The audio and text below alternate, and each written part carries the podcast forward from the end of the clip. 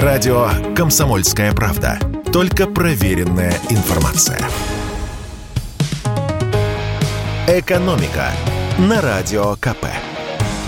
Здравствуйте, дорогие радиослушатели! В эфире наш ежедневный обзор важнейших новостей из мира экономики.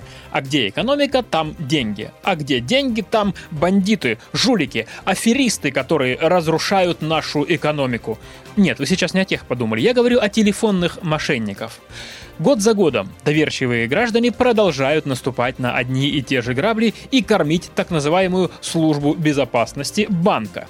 Как сообщил Центробанк, в прошлом году россияне отдали мошенникам 13,5 миллиардов рублей, на 39% больше, чем в 2020 году. Из них миллиард 400 миллионов перечислили мошенникам компании, а 12 миллиардов 100 миллионов обычные граждане. Центробанк разложил по цифрам два главных способа обмана обычных россиян. Первый – это телефонное мошенничество – 7 миллиардов 970 миллионов рублей. Рост к 2020 году на 75%.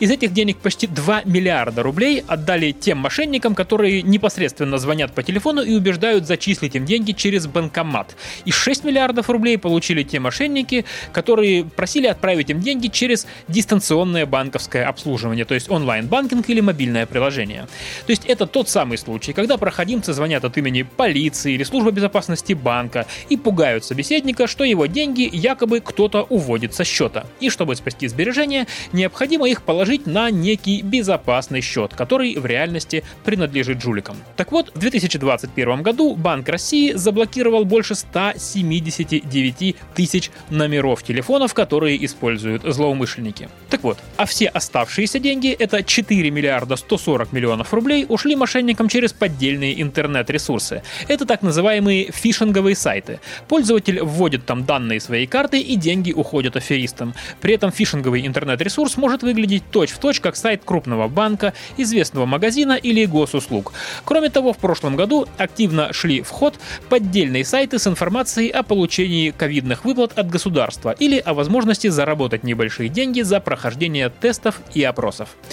И напоследок несколько советов о том, как уберечься от мошенников. Советы, конечно, банальные и все их вроде бы знают, но почему-то количество жертв аферистов каждый год растет.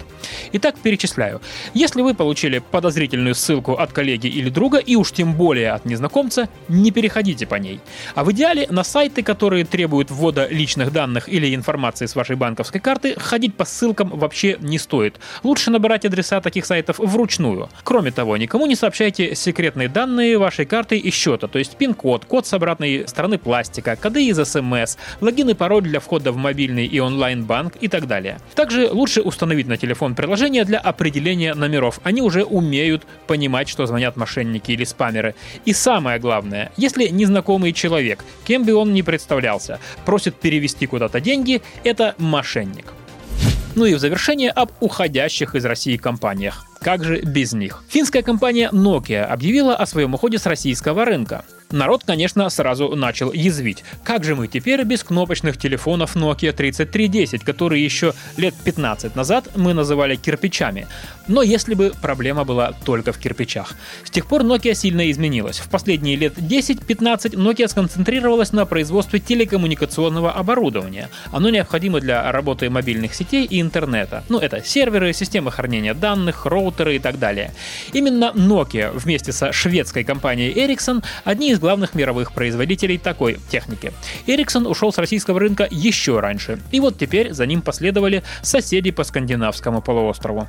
Дело в том, что после принятия очередного пакета санкций Евросоюза ни Nokia, ни Ericsson юридически не могут работать в России. За это их ждет уголовное преследование на родине. Но спешу успокоить слушателей. Дефицита телекоммуникационного оборудования в России случиться не должно. И на это есть три причины. Во-первых, оборудование для мобильной связи и интернета производит производят китайцы, например, такая известная компания, как Huawei, и они поставок в Россию не сворачивают. Во-вторых, телекоммуникационное оборудование к нам повезут американцы. Они таких санкций не вводили. Вернее, сначала ввели, но когда с нашего рынка ушли европейские компании, то американцы увидели, что конкурентов в России у них стало меньше и благоразумно отменили свое ограничение. И кроме того, сама Nokia не захлопнула дверь, она только прикрыла ее.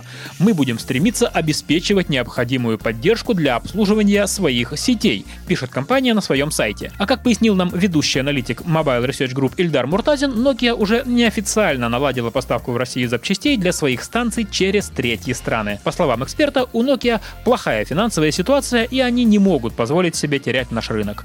Вот такие находчивые финские парни. Чтобы получать еще больше информации и эксклюзивных материалов, присоединяйтесь к радио «Комсомольская правда» в соцсетях.